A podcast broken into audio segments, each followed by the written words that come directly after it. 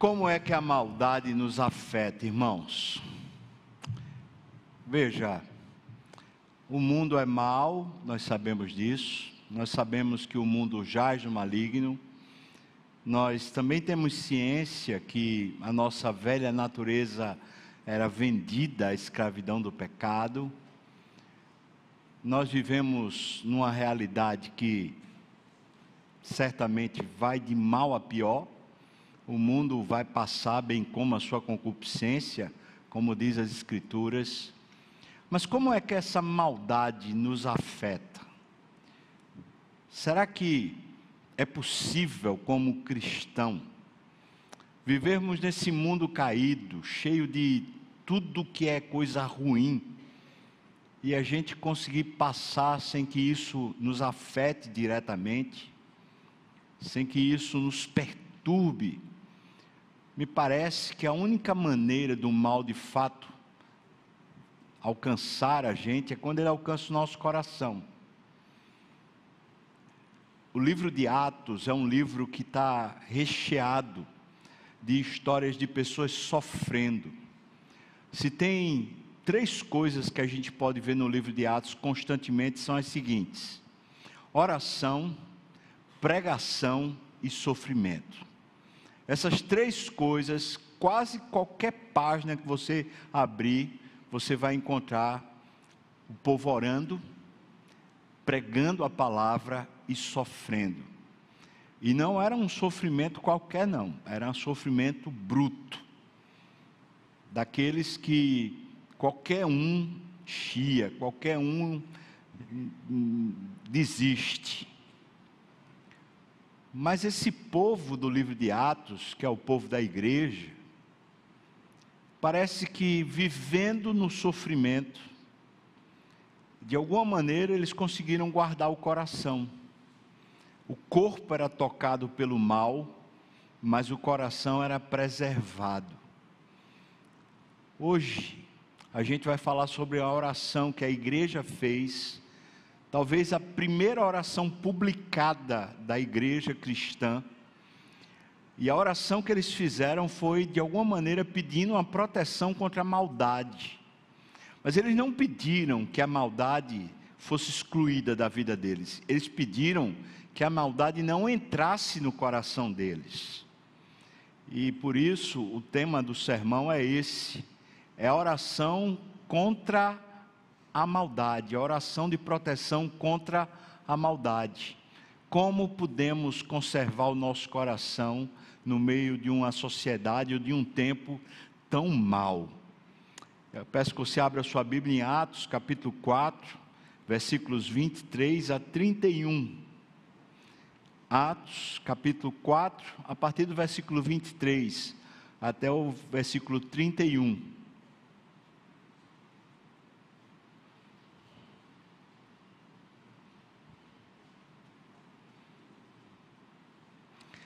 Nos diz assim o texto da palavra do Senhor.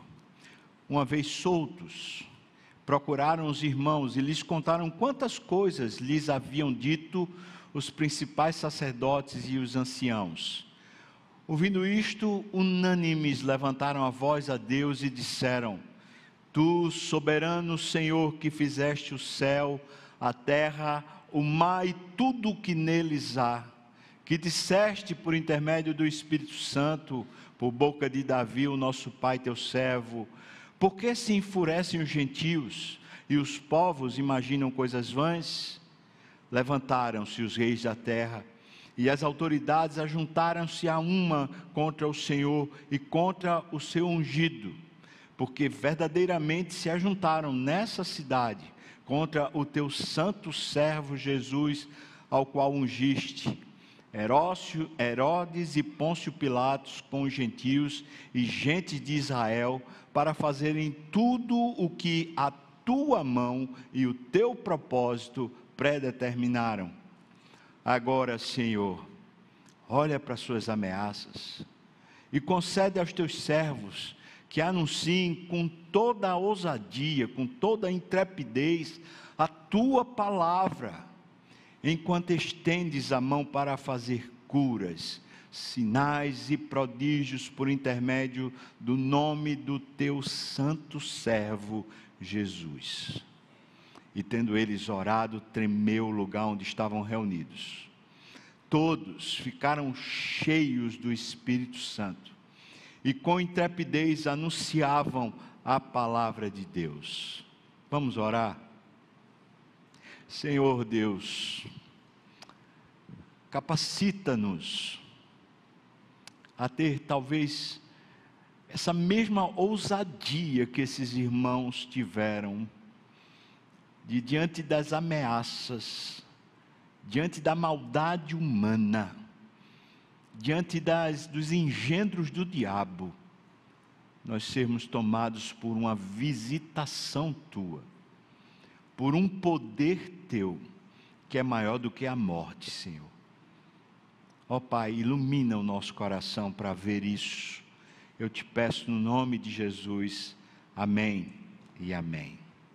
Tem um livro de oração dos puritanos que viveram debaixo de uma perseguição constante, que viveram passando por ameaças constantes, especialmente do Estado, e eles se propunham a viver uma vida pura, uma vida que agradasse a Deus, mesmo que uma vida mais privada, não era nem uma vida é, pública, mas a vida mais de casa, conservando os valores da família, conservando os valores da palavra. E uma das orações deles chama-se, o título é Perigo. Eu vou ler aqui, pelo menos, as primeiras partes dessa oração, porque eu achei muito interessante como eles se colocavam diante do Senhor.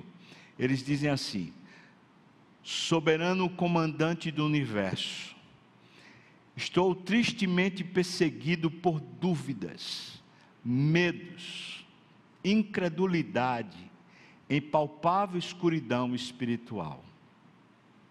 Meu coração está cheio de más intenções e inquietação. Já não posso andar por fé. Desapareceu o meu piloto celestial eu perdi a minha porção da rocha eterna. Afundo em lama profunda após tempestades e ondas, em temor e aflição indizíveis. Ajuda-me, Senhor, a lançar-me em Ti de forma absoluta e completa, para melhor ou pior, sem conforto ou coisa alguma, senão esperança. A Tua providência infalível ordena cada evento Dá-me paz de espírito, confiança, clareza de mente e alegria que vem pela manhã após uma noite de choro. Rega minha alma ricamente com bênçãos divinas. Concede que eu possa receber-te com humildade em privado, a fim de alegrar-me em ti em público. Concede que o topo do monte seja tão alto quanto é baixo este vale. Veja que oração, o que, que eles estão fazendo? Eles estão confessando que o temor assolou a intimidade, que o temor das afrontas, da perseguição, conseguiu alcançar o interior. E então eles estão dizendo: nessa condição eu estou inapto para viver pela fé, eu estou inadequado para andar contigo, por isso me encontra de novo e me faz reagir de dentro para fora. Essa é uma percepção cristã da vida. Esse tipo de percepção é o que norteia o verdadeiro cristão. Nós somos guiados pelo Espírito Santo. E esse guiar é interno. É o próprio Espírito de Deus falando ao nosso espírito e trazendo para nós uma abundante paz e segurança quando a gente passa pelas mais difíceis situações da vida. O texto que a gente leu, irmãos, conta exatamente uma experiência como essa. Aquele é o primórdio da igreja. O que foi que acontecera? O nosso, nossos irmãos lá, Pedro e João, fizeram um milagre na porta do templo, eles curaram um paralítico que tinha 40 anos de idade. E aquilo se tornou uma grande comoção. Pedro usa a palavra e faz uma pregação perigosa. Perigosa porque ele chama todo mundo ali de, de ignorantes espirituais. E há um despertamento espiritual. As pessoas, como que as escamas dos olhos caem e elas se convertem. Há um acréscimo de 3 mil membros, só ali, naquele momento. Resultado disso, termina vindo o capitão do templo, junto com algumas outras autoridades do sinédrio, e mandam prender Pedro e João. Passam a noite na prisão. Não tem acusação formal, eles não fizeram mal nenhum, eles não desobedeceram nenhuma autoridade, não tinha uma coisa que fosse justa naquela condenação. Some-se a isso o seguinte fato: 50 dias atrás, aproximadamente, o maior amor da vida de Pedro e João e da igreja também tinha sido preso por essas mesmas autoridades. É Jesus Cristo. Jesus Cristo fora preso e fora condenado justamente de madrugada e depois foi levado pelas autoridades judaicas até a autoridade romana, que era quem de fato tinha poder de Estado para mandar matar. E foi o que eles fizeram. Mesmo depois de Pôncio Pilatos ter dito que não via crime algum naquele homem, Jesus, as autoridades insuflaram o povo a condenarem Jesus e soltarem Barrabás. E Jesus foi morto foi morto por um conglomerado de, de atitudes maldosas, seja por parte dos judeus, seja por parte das autoridades dos judeus, seja por parte de Roma, seja por parte dos guardas. O, o complô diabólico tinha matado Jesus Cristo. Agora Pedro e João estão presos, passam a noite presos. No dia seguinte, eles são julgados. A igreja não sabe o que é que está acontecendo dentro dos portões da prisão ou dentro do sinédrio. Quando Pedro e João são levados, eles simplesmente dizem: Olha, o que fizemos, nós vamos voltar a fazer. Nós vamos continuar pregando a respeito de Jesus. E as autoridades dizem para ele: Olha, vocês estão proibidos, sob pena de vocês serem chicoteados.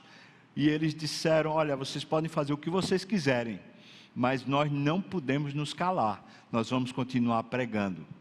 Mesmo assim, eles foram soltos. Por quê? Porque as pessoas estavam esperando lá do lado de fora e não tinha como justificar a prisão daqueles dois. Quando eles saem da prisão, eles vão ao encontro dos irmãos, a igreja, e se dá justamente esse relato que a gente está vendo agora. Eles se põem a orar. Qual é a situação que a gente chega? Qual a conclusão que a gente chega? É que aquela igreja que passou a madrugada toda esperando, que não sabia o que é estava acontecendo por dentro dos portões, aquela igreja certamente poderia estar tomada de medo. Essa era a primeira coisa. Segunda coisa que eles podiam estar tomada era de uma revolta. Já mataram Jesus, agora também vão matar os apóstolos. Terceira coisa que podia estar entrando no coração da igreja era aquele sentimento de justiça. Olha, eu quero justiça com as minhas próprias mãos. E eu quero lembrá-los que havia nesse, nesse ínter, já havia pelo menos 3 mil pessoas convertidas. Então, já tinha um grupo relativamente grande que poderia se insurgir e se levantar contra aquelas autoridades. Mas veja, diante das afrontas, diante das ameaças, diante do medo, diante da injustiça, eles vão orar. E a oração que eles fazem revela muito como é possível a gente fechar a porta do nosso coração para a maldade que o mundo e o diabo e até os homens querem infligir contra nós. Eu quero falar com você sobre isso, meu irmão e minha irmã. Preste muita atenção. Pedro diz para nós assim: olha, nós vamos sofrer aqui nesse mundo, mas não soframos como, como sendo pessoas más. Não soframos pelas nossas próprias maldades. Se você tem feito alguma coisa ilícita, você tem sido uma pessoa imoral, ou tem sido uma pessoa que tem feito mal contra alguém e está sofrendo, então se arrependa, peça perdão do seu pecado, confesse, deixe e alcance a misericórdia do Senhor. Mas aqui nesse texto, o sofrimento não é por, por ter feito algum mal, é o contrário, é por piedade é por ter feito bem, é por ser uma pessoa boa. O que eles fizeram de mal? Nada, pelo contrário, só fizeram bem. Nessa situação, quando a gente está dizendo assim: olha, eu quero ser honesto, eu quero ser um cidadão de bem, eu quero ser um bom marido, uma boa esposa, eu quero ser uma pessoa que ajuda, que serve. Eu quero viver com Deus. Quando a gente, como crente, está dizendo eu quero fazer a coisa direita, nós não estamos livres de sofrermos. Pelo contrário, já há, há até uma promessa dita por Paulo para Timóteo, que diz o seguinte: ora, todos quantos querem viver piedosamente em Cristo Jesus sofrerão perseguição. Essa é uma promessa, e promessa de Deus se cumpre. Então, se você quer viver mesmo a vida de Deus, você tem que já preparar o seu coração, porque os embates vão vir. E vem forte, irmão.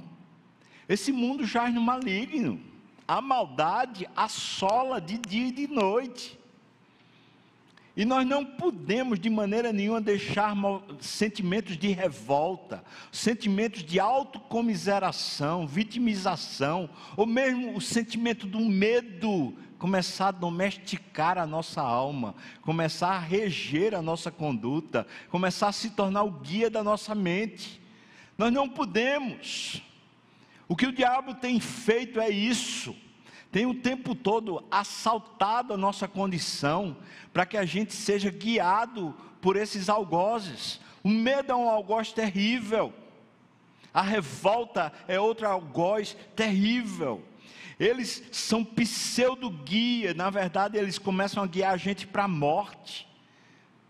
Veja, veja o que aconteceu agora recentemente nesse quadro de pandemia.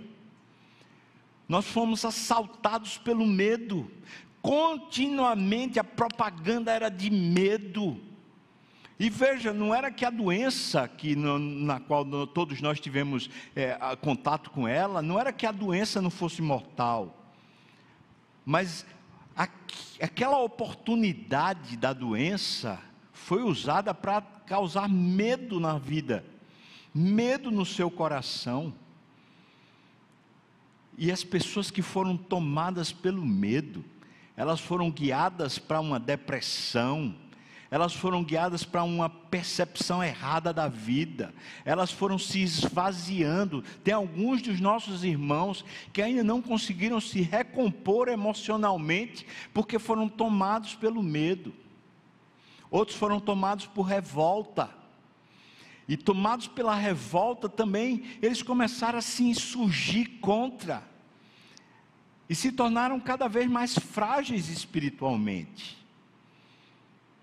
Passado que foi e tem passado pela graça de Deus esse tempo, nós não estamos alheios aos movimentos do maligno que continuam tentando causar as mesmas coisas em nós, de formas diferentes agora talvez não possa usar mais a doença para poder nos afligir, mas certamente outras coisas estão sendo continuamente alardeadas, propagandeadas na nossa mente para causar em nós aflição. Some-se a isso o fato de que, se você quiser realmente viver de forma correta, sempre vai ter alguém para tirar uma chacota, ou alguém que vai querer lhe prejudicar, ou outro que vai pisotear e humilhar, passar por cima de você. Dito isso, e consciente disso, como é possível preservar o coração? uma vez que a gente vai ter que passar pela situação. Como é possível? Essa oração me serve, ou deveria me servir, assim como para você, como uma espécie de guia. Se nós estamos num contexto como esse, de Pedro e João, fazendo bem, vivendo da maneira correta, tentando agradar o Senhor Jesus, sendo um servo fiel do Senhor, e ainda assim a gente só leva, bordoada, ainda assim a gente leva a injustiça. Irmãos, como deveríamos fazer? O que deveríamos agir? A oração parece ser para nós um roteiro para nossa alma, um roteiro para o nosso coração. Essa oração que certamente vai causar em nós uma proteção, proteção contra a maldade. Nós internamente estaremos bem. E eu queria dividir essa oração em dois pontos apenas. O primeiro ponto, do versículo 23 ao 28, fala sobre a soberania de Deus. Quando nós estamos em enfrentamentos, quando estamos passando pela maldade que nos aflige, nós precisamos não só saber e não só lembrar, mas precisamos pôr o nosso coração de volta na consciência da soberania de Deus. Veja como a oração deles é desenrolada. Veja, versículo 24, ele diz: Tu, soberano Senhor, que fizeste o céu, a terra, o mar e tudo o que neles há. Tudo o que neles há. Deus é o Senhor soberano. Duas coisas que são ditas a respeito de Deus aqui que são muito importantes. Primeira, Ele é Senhor. Isso quer dizer que Ele tem controle sobre tudo que nada foge ao seu controle e que ele é soberano, ou seja, ele está acima de qualquer autoridade. São os seus decretos que prevalecem, são os seus desígnios que prevalecem, tudo o que ele tem pré-ordenado, pré-determinado vai acontecer. Então nós não estamos à mercê dos homens. Você pode dizer amém? amém. Não estamos. Por mais que os homens nos atinjam, como atingiram a Pedro e João, nós não estamos à mercê deles, nós estamos à mercê de um plano eterno, de um Deus que é soberano e Senhor. Então, a primeira coisa a respeito da soberania, a, a respeito da exaltação à soberania, é lembre-se disso, Ele é o seu Senhor, não são os homens, não são as circunstâncias. Segundo, versículos 25 e 26. Veja que ele diz assim: que disseste por intermédio do Espírito Santo por boca de, de Davi. Davi havia profetizado. O que é que Davi havia profetizado? Por que se enfurecem os gentios e os povos imaginam coisas vãs? E então ele complementa: levantaram-se os reis da terra e as autoridades ajuntaram-se a uma contra o Senhor e contra o seu ungido. O nosso Deus, ele não só profetiza aquilo que nós gostamos, ou não só predetermina aquilo que nós gostamos, mas ele também profetiza e predetermina coisas que são difíceis e complicadas. Coisas que às vezes a gente não gosta e a gente não quer aceitar e nem por isso vai deixar de acontecer. Veja que Davi tinha profetizado que as autoridades se levantariam contra Jesus. E o que é que eles estão entendendo agora? Eles estão entendendo o seguinte: quando as autoridades se levantam contra você, por causa da sua piedade, como elas se levantaram contra Pedro e João, por causa da piedade deles, na verdade as autoridades estão cumprindo a palavra de Deus e a pré-ordenança de Deus. Deus já disse que o sistema desse mundo vai se levantar contra o santo servo Jesus. E toda vez que nós seguimos Jesus, nós havemos de esperar que alguma coisa contrária venha. É claro.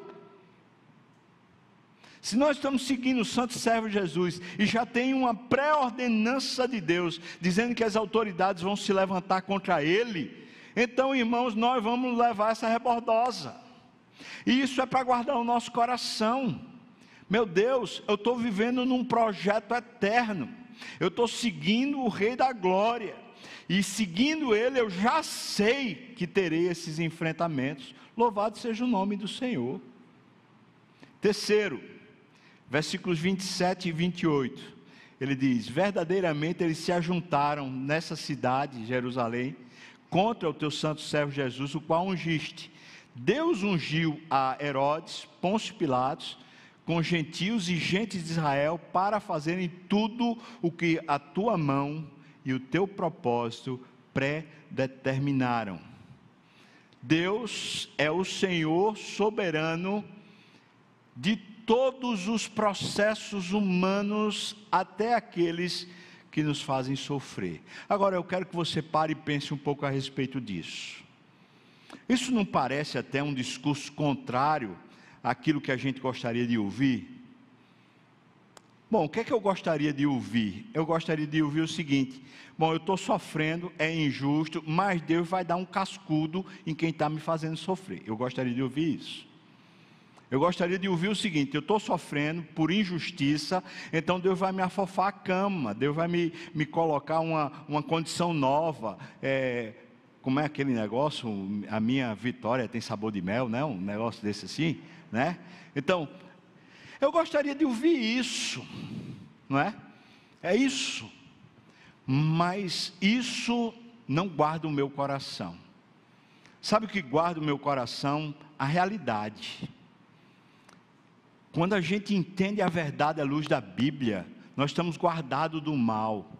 Irmão, não espere esse travesseiro fofo, não espere essa cama de plumas, não espere, porque o mundo é seu adversário, o diabo não dormita, ele quer lhe afrontar. E toda vez que você diz para Deus: Senhor, eis-me aqui, faz de mim um instrumento nas suas mãos. Você está indo contrário a todo o sistema do mundo. Isso quer dizer que ele vai se levantar com maldade contra você. E o que Deus já pré-ordenou a respeito da sua vida vai se cumprir. Você vai ser mais do que vitorioso. Entretanto, vai passar pelo perrengue. E o que o texto está dizendo é que todos eles se juntaram como uma oposição humana para não deixar o que Deus tinha pré-ordenado acontecer. Nem por isso o que Deus tinha pré-ordenado deixou de acontecer.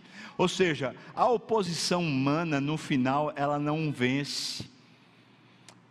Quando a gente fala sobre a soberania de Deus, a gente muitas vezes entende como se fosse assim: se Deus é soberano, se Ele é o Senhor, então só vai acontecer coisa boa.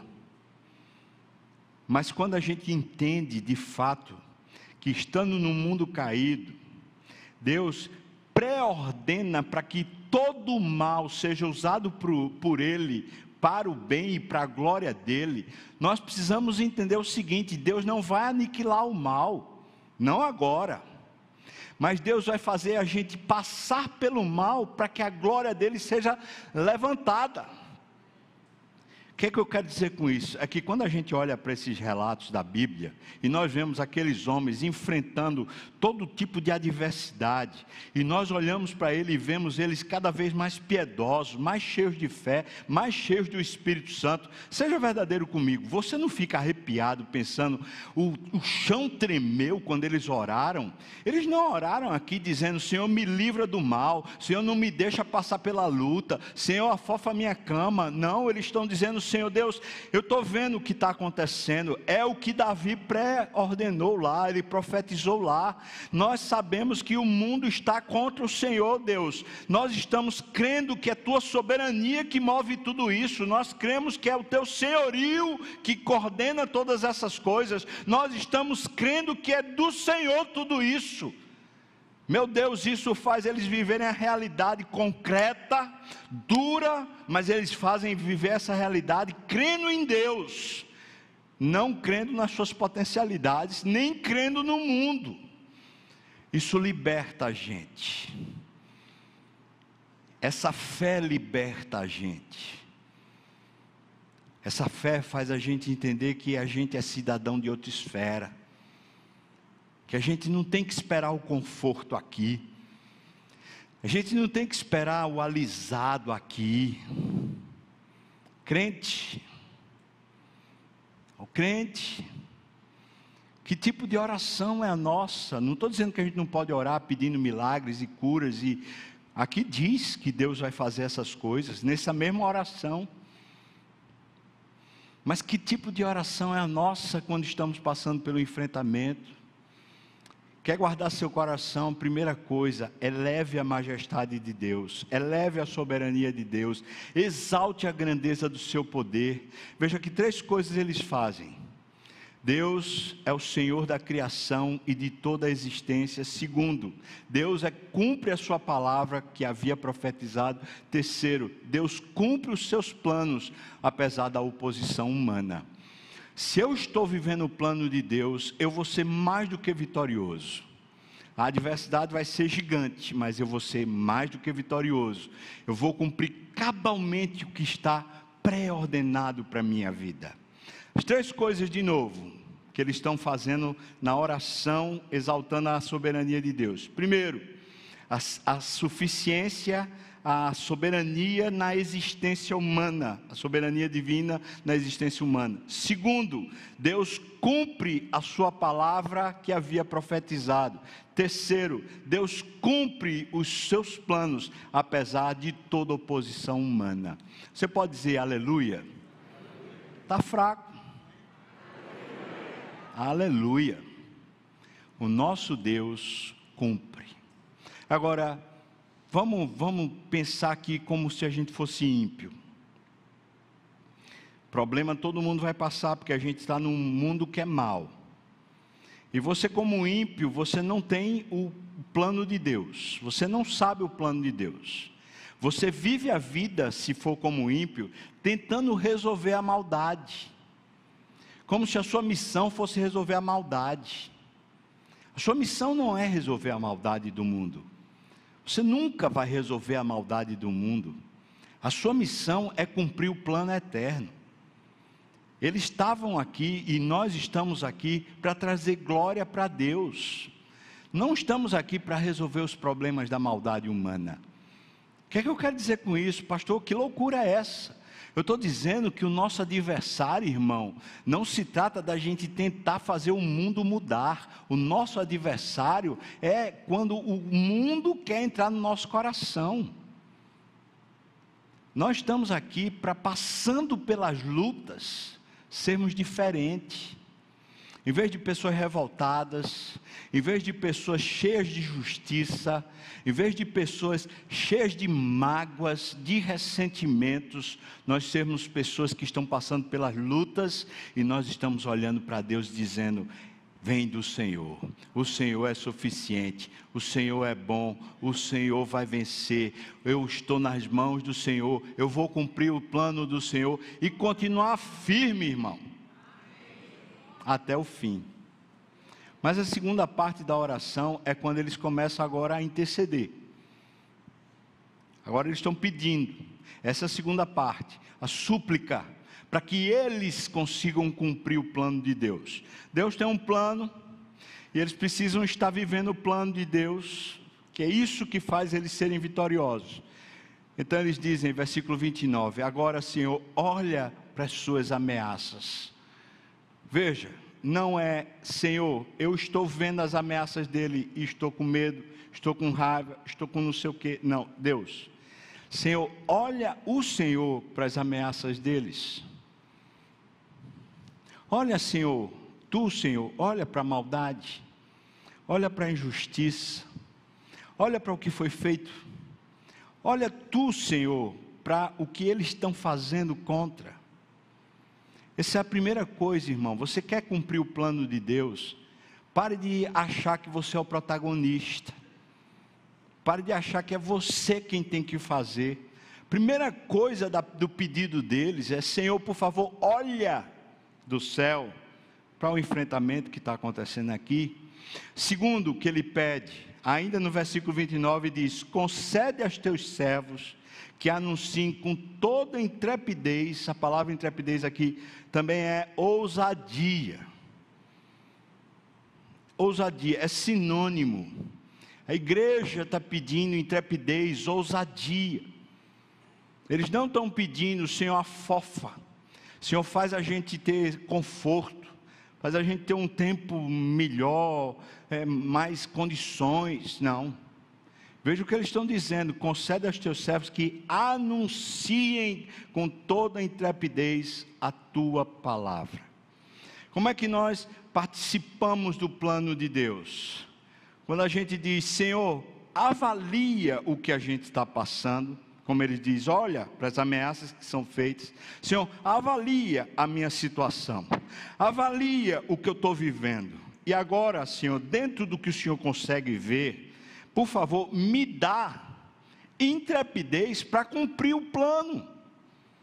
Não me deixa recuar, Senhor Deus. É isso que o inimigo quer.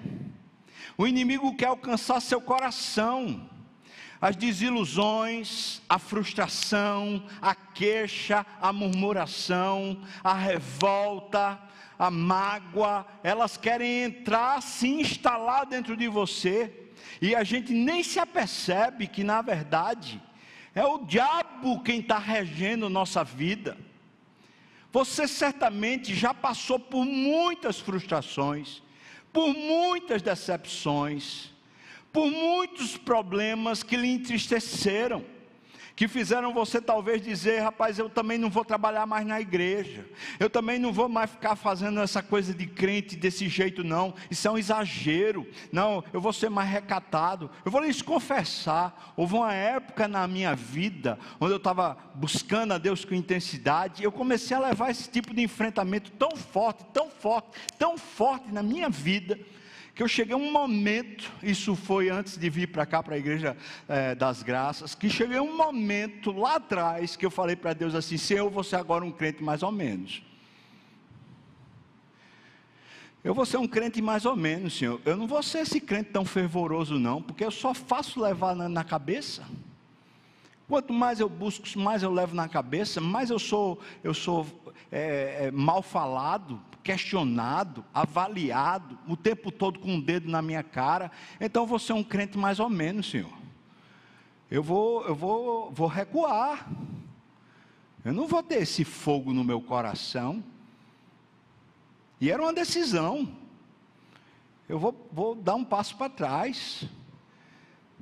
Aquela igreja mais ou menos, a igrejazinha medíocre, aquela coisa sem fogo, sem apetite por Deus, sem estar realmente com sangue no olho, vibração.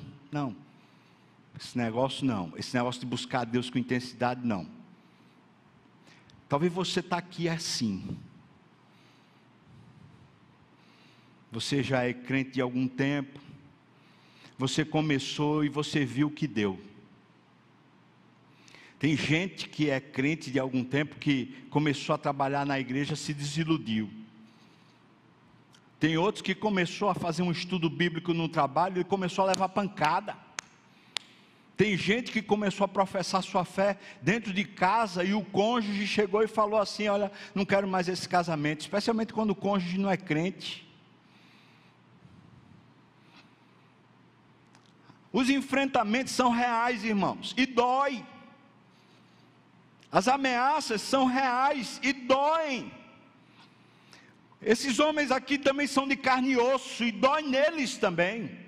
As pessoas que botaram um dedo em riste na, na, face deles foram as mesmas pessoas que crucificaram Jesus e eles viram Jesus todo ensanguentado na cruz, doía e dava medo para eles também. Mas eles estão dizendo: Deus, eu não quero ver mais essas ameaças, eu não quero me deter meu coração nas ameaças, eu não me exercito em grandes assuntos, nem ando em coisas elevadas demais para mim. De certo, eu fiz calar e sossegar minha alma, como uma criança desmamada se aquieta nos braços das suas mães, da sua mãe, assim é minha alma para comigo. Espera no Senhor, Israel. Eles resolveram esperar. Deus olha para as ameaças que são feitas. Nós já cremos que isso é um pré-desígnio teu. Nós já sabemos que o Senhor mesmo ordenou que as autoridades se levantassem, os homens se levantassem contra o teu propósito, contra aquilo que o Senhor pré-ordenou. Nós já sabemos que nós vamos enfrentar isso. Nós temos certeza pela tua palavra. Tu és Senhor e soberano. Essa é a primeira parte da oração. Agora, quando eles começam a orar, pedindo alguma coisa, eles dizem: Senhor, olha para o que a gente está enfrentando, as ameaças que nós temos. Elas não são ameaças, preste bem atenção, não são ameaças físicas, elas são ameaças espirituais, elas querem fazer a sua fé se diminuir, quer fazer você começar a recuar quer fazer você perder o brilho no olho. Não tem uma coisa que um inimigo goste mais do que esse crente, mais ou menos do que essa pessoa sem apetite espiritual, essa pessoa na mornidão. São esses que Jesus está com a vontade de vomitar da sua boca. Esses que são mornos, são crentes mequetrefe, crentes que não servem de verdade, que estão o tempo todo só no labor mental, mas não estão de fato com garra e com gana espiritual. São pessoas que perderam um brilho nos olhos, eles perderam o Espírito Santo brilhando dentro do seu coração, eles perderam intimidade do Senhor. Sabe por quê? Porque eles levaram embates. Eles levaram embates. E os embates fizeram eles recuarem. E eles assumiram uma, uma outra postura. Não é uma postura de alguém que diz: Deus pode me usar. Deus pode detonar, Senhor. Eu já sei que a gente vai sofrer. Eu já sei porque os teus pré-determinados, as tuas profecias já afirmam isso para mim. O teu propósito, os teus desígnios já afirmam que eu vou sofrer. Eu já sei disso. Agora, Senhor, olha para o que eu estou enfrentando. Olha para o meu problema dentro de casa. Olha, olha para a situação aqui da minha família. Olha para o que os meus vizinhos estão falando. Senhor, olha para o que no meu emprego eu estou passando. Olha para essas contas que estão chegando. Olha para esses fatores que estão me ameaçando. Senhor, olha para essas ameaças que eu estou enfrentando agora. Não se detenha no nome de Jesus nas ameaças. Deixe Deus se deter nas suas ameaças. Não fique preso congestionando sua alma, pensando: meu Deus, fizeram isso comigo, meu Deus, me ameaçaram assim, meu Deus, eu estou passando por esse problema, eu não sei o que fazer. Não se detém em coisas que são elevadas demais para você. Deus olha para essas ameaças. E agora, Senhor, que tu vistes as ameaças, quais são? Concede a mim que eu tenha ousadia, intrepidez para anunciar a tua palavra, para continuar firme, para continuar ousado, para continuar cheio de fulgor e fé, para continuar cheio de apetite espiritual, para continuar cheio do teu Santo Espírito. Senhor Deus, me enche mais, me dá intrepidez, Senhor. Não me deixa dar ré, não, Senhor. Você deu ré? Ó, teve alguém que não deu não.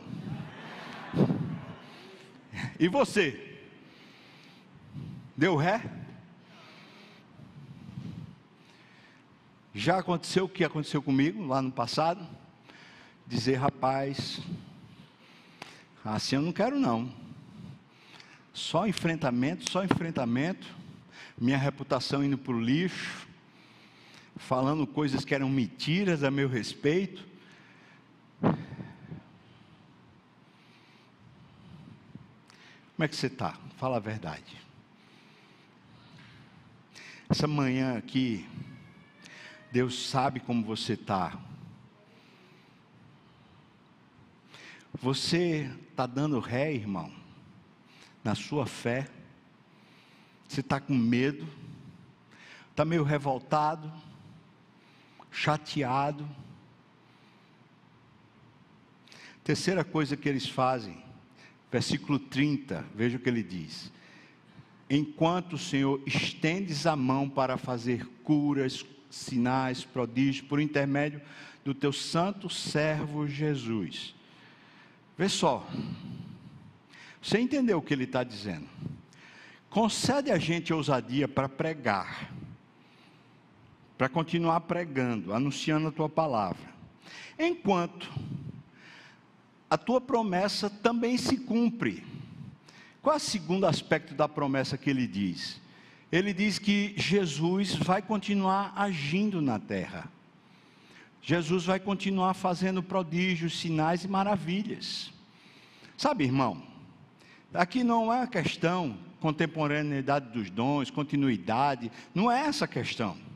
Aqui não está falando de dons espirituais, está falando de Jesus continuar vivo no planeta Terra. Você crê que Jesus está conosco todos os dias até a consumação dos séculos? Você diga amém. Eu também creio. E esse Jesus é o Jesus que opera. É o Jesus que continua vivo fazendo coisas aqui na terra. Então o que é que eles estão orando? Senhor, concede a gente ousadia e intrepidez para continuar firme, enquanto o Senhor opera na terra, enquanto o Senhor continua fazendo o que o Senhor tem que fazer. Eles não estão dizendo nem sequer o seguinte: Senhor, faz a gente fazer prodígios e sinais. Eles não estão pedindo para eles fazerem. O que eles estão dizendo é: deixa a gente continuar firme, enquanto o Senhor vai continuar fazendo o que o Senhor tem que fazer. Em outras palavras, eles também creem na promessa de um Deus que age. Do mesmo jeito que eles creem na promessa da perseguição, eles também creem na promessa de um Deus que está vivo e ativo agora, fazendo muitas coisas boas, apesar da maldade humana. Quanto mais Jesus fez o bem, mais ele foi perseguido. E quanto mais Jesus fizer o bem na nossa vida, mais sofrimento vamos ter. Quanto mais ele fizer o bem nessa igreja, mais lutas nós vamos ter assim como na nossa sociedade, assim como no seu emprego, assim como na sua empresa, assim como na sua carreira profissional. Quanto mais os benefícios do Senhor alcançam e se estendem, muito mais enfrentamentos teremos que ter. Entretanto, o pedido para fazer parte não é o pedido de um conforto, um status, mas é um pedido de ousadia, intrepidez. Senhor, me ajuda a não perder o brilho, é isso que eles pedem. Quarto ponto é: Senhor, nos use para que todos vejam Jesus e não nós. Todo mundo veja o Senhor Jesus e não nós. São dois motivos de oração, basicamente, ou dois, dois aspectos da oração, basicamente. Primeiro, um reconhecimento da soberania de Deus, que é aplicada na história. Não é uma soberania etérea, abstrata, mas uma aplicada, bem aplicada na história. Segundo, agora um reconhecimento da necessidade de ter ousadia, de ter intrepidez. Senhor, precisa o Senhor agir em nós. Permite que a gente tenha intrepidez. Conceda a gente isso. Olha para as ameaças, vê a situação e dá para a gente o remédio Dá para a gente a condição, porque senão a gente vai recuar. Você orou assim alguma vez na sua vida? Você orou alguma vez dizendo: Deus, não me deixa recuar, não me deixa perder esse brilho, essa, essa garra, essa determinação. Final de junho, último encontro do discipulado no mês de junho. Uma jovem senhora, quando acabou o estudo, me procurou. Ela não é daqui da igreja, está fazendo discipulado, mas não é daqui da igreja. E me disse o seguinte: Pastor, eu não sei o que está acontecendo comigo, mas eu estou fria espiritualmente. Estou seca. O que é isso? Eu falei, eu não sei. Eu não sei. Mas eu sei que tem algumas coisas que a gente pode fazer. Eu também não sei se você está frio ou qual a causa da sua frieza. Mas eu sei de uma coisa: quem quer você desse jeito é o diabo.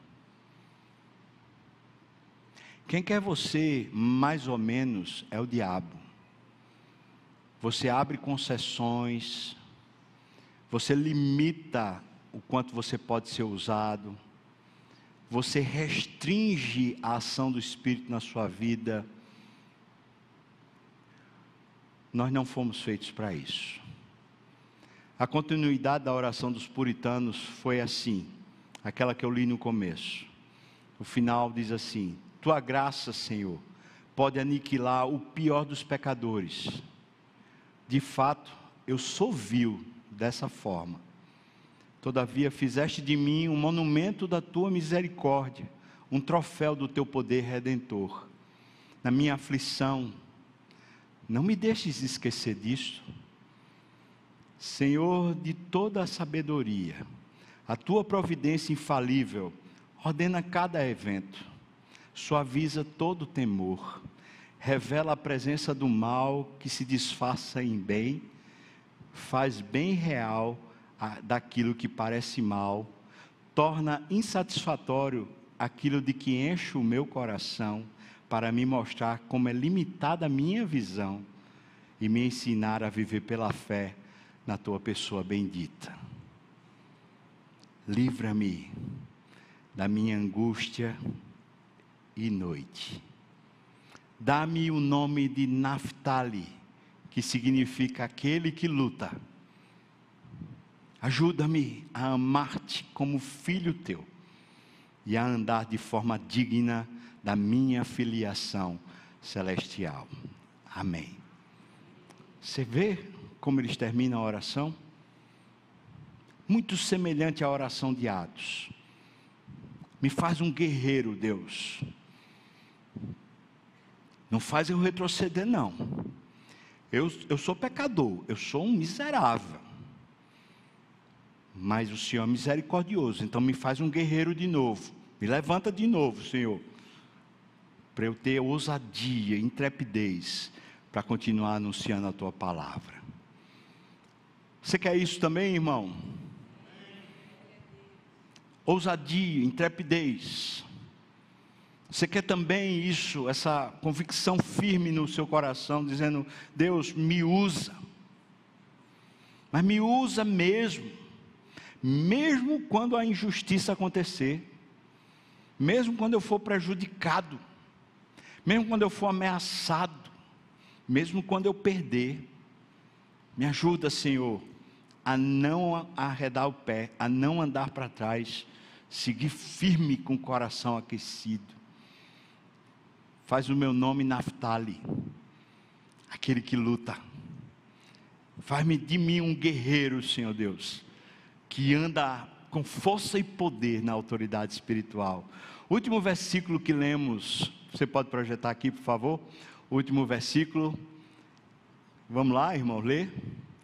Tendo eles orado, tremeu o lugar onde estavam reunidos. Todos ficaram cheios do Espírito Santo e com intrepidez anunciavam a palavra de Deus.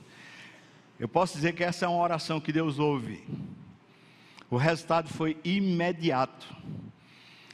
A consequência disso foi que mais gente foi se convertendo à medida que eles continuaram com firmeza avançando em vez de regredindo. Vamos orar, irmãos? Vamos orar? Vamos pedir essa intrepidez como guerreiros do Senhor, a gente se levantar nessa sociedade e nesse tempo mal. Vamos orar? Você quer ser um guerreiro? Quer pedir a Deus que lhe levante com ousadia para anunciar a palavra de Deus? Eu quero chamar você que quer a ficar de pé, eu quero orar com você e orar por você também, como um guerreiro, uma guerreira espiritual que avança, que não, não recua, mas que avança com o temor do Senhor. Amém. Vamos orar.